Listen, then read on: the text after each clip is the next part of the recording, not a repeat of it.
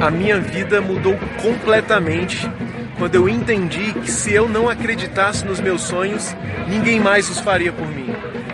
E a pergunta que fica é: você acredita nos seus sonhos? Você tem sonhos?